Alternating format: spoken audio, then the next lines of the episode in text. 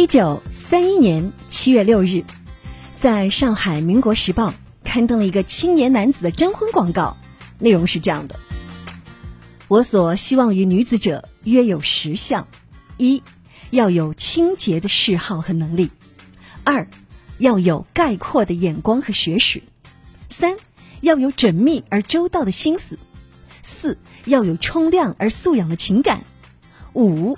要有治家的兴趣和能力。六，不要眼光势利。七，不要自我太强。八，不要太无意见。九，不要见人羞怯。十，不要态度虚浮。哇，你能想得到吗？这是九十年前的征婚广告。以上十条。这位男子没有提过女子的容貌、年龄等等外在条件，而是更多的关注女性的内在美。倒是不像现在很多男孩的择偶标准，首先把外表放在第一位，只要长得好看，似乎其他一切都好说。无独有偶，同一天，《民国日报》也刊登了一则女子征婚启事，我们来听听看哦。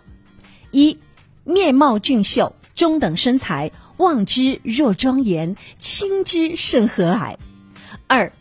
学不在博而在有专长，三高尚的人格，四风姿潇洒，身体壮健，精神饱满，服饰简朴，五对于女子情爱专而不滥，诚而不欺，六经济有相当的独立，七没有烟酒等不良的嗜好，八有创造的思想和保守的能力。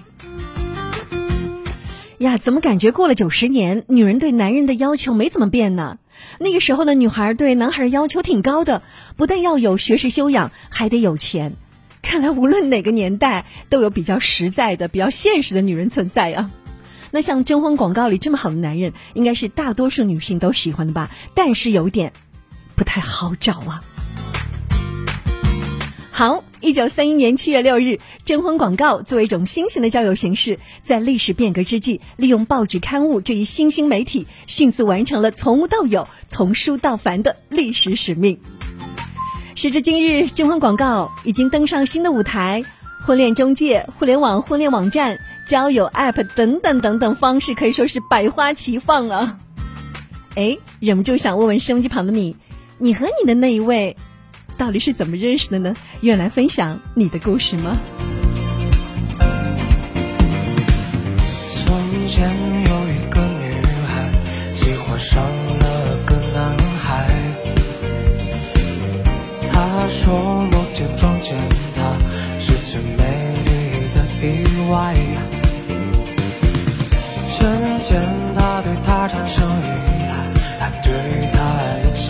来。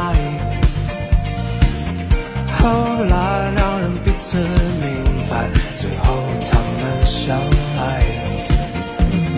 突然，距离迫使他和她分开，他和她，千里开外